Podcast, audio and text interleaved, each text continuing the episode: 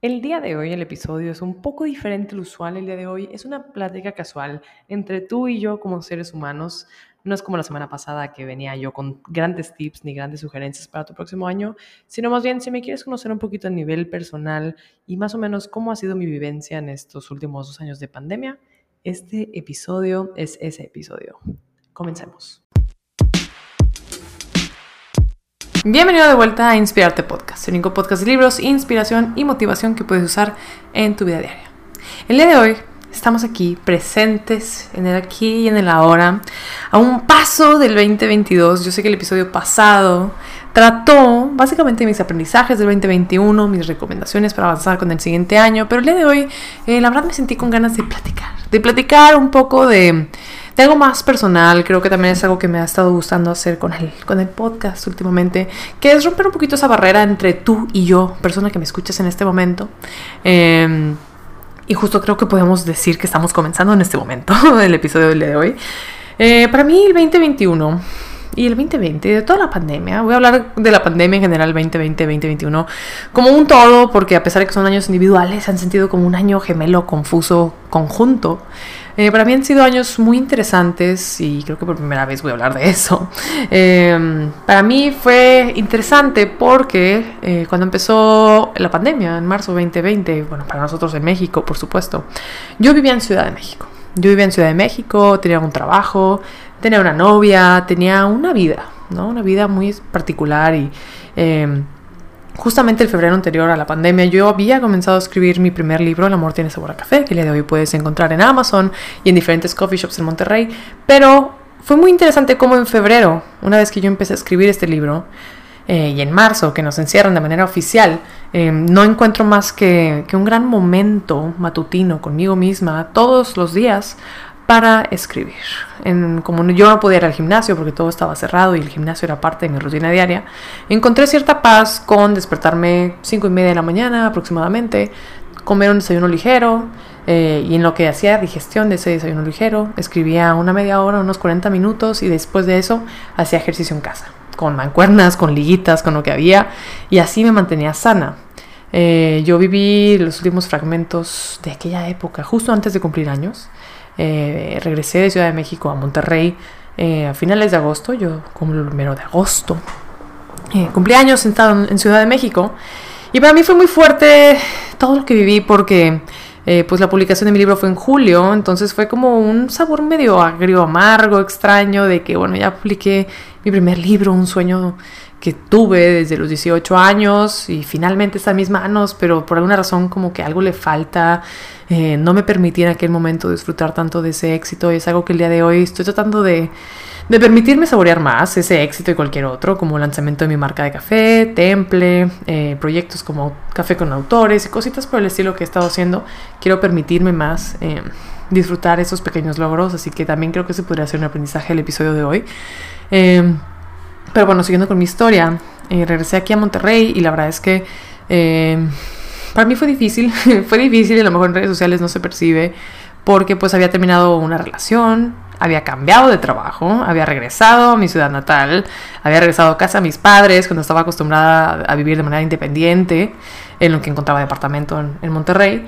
Entonces fueron un par de meses que a pesar de que tuvieron cosas muy hermosas porque pude reconectar con mi familia, también hubo muchos retos, ya que pues obviamente por ser parte de LGBTQ community, eh, pues hubo ciertos retos, ¿no? Entonces, para mí todo ese 2020, 2021, que cumplí el año ahí pues, en casa de mis padres, y ahora el 2021 en febrero encontré un departamento por mi cuenta, eh, pues fue como darme de frente con todas aquellas cosas que estando en Ciudad de México no había trabajado. Estando en Ciudad de México me dio la oportunidad de ser una persona más independiente, de aprender cómo era vivir sola. Me fui a México cuando tenía 23, el día de hoy tengo 27. Entonces, desde muy chica entendí y aprendí a de que, bueno, soy una persona y tengo que valerme por mí misma. Eh, entonces, habiendo regresado, dije, bueno, sí, me puedo valer por mí misma, pero aquí está mi familia y hay que platicar ciertas cosas y hay que abordar ciertos temas incómodos. Pues obviamente fue retador, retador y no digo que nada de esos aprendizajes hayan ya terminado, creo que todos los temas así complejos en nuestra vida son algo que nunca terminan, pero mejoran con el tiempo. Ahora, en este 2021, me tocó vivir también diferentes experiencias, eh, encontrar diferentes trabajos, ni siquiera el trabajo por el cual había regresado, eh, freelanceando por aquí, eh, siendo parte del godinato por allá, trabajando para un café por aquí, trabajando para mí misma, trabajando para otras personas. Fue un, caos, fue un caos muy interesante, el cual también creo que me ha proveído, si es que eso es un verbo correcto, de muchas herramientas, las cuales el día de hoy considero muy valiosas y muy útiles. Eh, y de esos aprendizajes laborales pues creo que si yo tuviera que dejarte a ti una anécdota, un mensaje, un aprendizaje, es de que acepta que la vida laboral puede tener muchas caras, muchas facetas. Eh, te va a tocar trabajar con gente de todo tipo, no importa en qué rubro estés. Aprende de todo el mundo. En un principio, a lo mejor uno llega a una empresa creyendo que lo sabe todo y que nadie te va a enseñar nada. Y obviamente tu conocimiento es válido y pues sí, o sea, es, valioso, eh, pero también permítete aprender de alguien más, permítete eh, experimentar cosas que a lo mejor según tu modus operandi o tus mejores prácticas, dependiendo de lo que te dediques, no son lo correcto, entre comillas. Permítete eh, que otras personas te propongan, te digan, te muestren y ya sabrás tú qué haces con esa información. Es algo que a mí me ha servido mucho durante este año. Este, y pues nada, estar dispuesto a salir siempre adelante, creo que en el mundo laboral, sobre todo en la pandemia, que yo sé que mucha gente la tuvo muy difícil, unos más que otros, algunos perdieron empleos, algunos eh, no tuvieron la capacidad de subir de sueldo como a lo mejor lo tenían planeado, algunos tuvieron que X hacer y deshacer, creo que para todo el mundo fue diferente, pero creo que son aprendizajes que se quedan conmigo y que me llevo y que quiero implementar mi vida a partir de este punto. Eh, en el mundo del amor, pues también me encontré en una nueva relación en la cual sigo aprendiendo y ah, también ha sido retador en muchas cosas porque eh, pues no soy una persona que tenga un historial muy largo de relaciones. Eh, entonces creo que es bien interesante también cómo cada pareja te va enseñando diferentes cosas y cómo uno también puede enseñarle a, a esta pareja o a esta persona y aceptar que podemos estar mal. A lo mejor la manera en que yo visualizo, tú visualizas, la manera en que una relación debe funcionar, pues es algo utópico y que no existe, o a lo mejor sí, es justo el arte del amor, creo, descubrir, descubrir eh, cómo es el mundo ideal para cada uno de nosotros y encontrar una persona con quien podamos compartir esos ideales. Cada quien irá descifrando.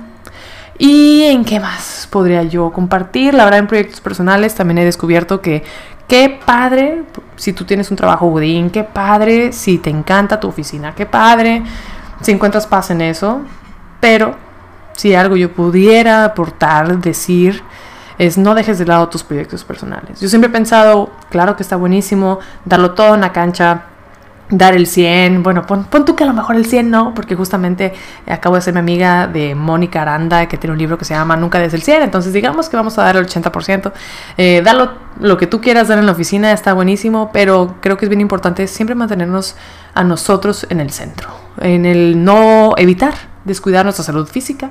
Si tu trabajo es home office o donde sea, eh, qué padre que te puedas conectar 24/7, pero procura moverte de tu silla, levantarte, comer saludable, eh, salir a que te dé el aire, no te quedes encerrado todo el tiempo, toma tus precauciones por supuesto, pero procura tu salud física y tus proyectos si es que eres un escritor, si es que quieres lanzar tu empresa, si es que quieres, no sé, vender una caja de cartón que tú diseñaste, lo que sea, procúralo. Encuentra la manera, levántate más temprano, duérmete más tarde, trabaja en tu lunch break, no sé, haz lo que tengas que hacer para que tus proyectos personales también tengan un avance durante tu trabajo godín, por así decirlo. Porque creo que al final del día, y creo que con la pandemia todos nos dimos cuenta, muchas empresas, no estoy diciendo que todas, eh, pues sí, te quieren como un recurso humano que eres para ellos, pero muchas empresas no les preocupa demasiado si el día de mañana te quedas sin comer.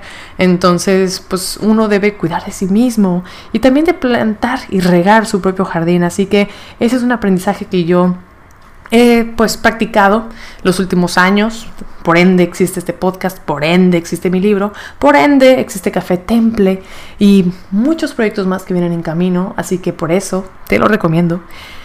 Y pues nada, para concluir con esto, para concluir con este último episodio, creo, del año, eh, es agradecerte a ti que escuchas Inspirarte, agradecerte a ti que has leído mi libro, agradecerte a ti que a lo mejor ni escuchas mi podcast y ese es el primero que escuchas, eh, que me sigues en Instagram, que tengas cualquier tipo de interacción conmigo o que la hayas tenido en el pasado, que planees tenerla en el futuro. La verdad es que soy súper agradecida por cada uno de ustedes, por ti que me escuchas, eh, porque Inspirarte para mí ha sido un proyecto bien lindo en el cual yo misma he evolucionado y me motiva a seguir leyendo y aprendiendo, a leer más de filosofía, a leer más de psicología, hablar con más personas. Para mí ha sido una plataforma de crecimiento para mí misma y también un lugar donde creo que he podido compartir un poco más de los mensajes que el mundo tiene para otras personas. Cuando entrevisto a otras personas, cuando comparto libros de alguien más, creo que es algo bien valioso que siempre estemos en constante aprendizaje y compartición de ideas e ideales. Entonces te agradezco mucho a ti que escuchas esto, que lo compartes, que lo distribuyes o que simplemente le das un corazoncito en Instagram. Para mí es súper valioso y la verdad es que cada día que alguien me escribe y que me diga que encontró algo valioso, para mí ya con eso eh, pues me hace el día, la hora, el año, lo que sea. Este, y nada, entonces este episodio yo sé que es un poco atípico, por lo general llego yo así con, con grandes aprendizajes y grandes tips, creo que el día de hoy es más anecdótico, un poquito más de mi parte humana, yo como Carla Nips, em, que quiero empezar a, a, platicar más con ustedes, contigo, con todos, em, nada, para que pues seamos humanos juntos. Entonces, creo que eso es todo por el día de hoy. Te deseo excelentes fiestas, excelente año nuevo. Ya sabes, puedes revisitar el episodio anterior sobre cómo plantearte objetivos, cómo mejorar tus objetivos y cómo ser saludable con esos objetivos que nos planteamos, pues simplemente para ser realistas y realmente avanzar y sentir que estamos progresando sin ser demasiado agresivos con nuestros objetivos. Yo soy Cara Nips. Gracias por estar aquí, gracias por escucharme. Recuerda que me puedes inscribir en Instagram como Carla NVZ. Contesto siempre, siempre, siempre, siempre. Si no te he contestado, te contestaré pronto. Este, y nada, sigámonos viéndonos, escuchándonos y siendo inspirados uno por el otro. Yo soy Carla Nips y te veo en el siguiente Inspirarte. Bye.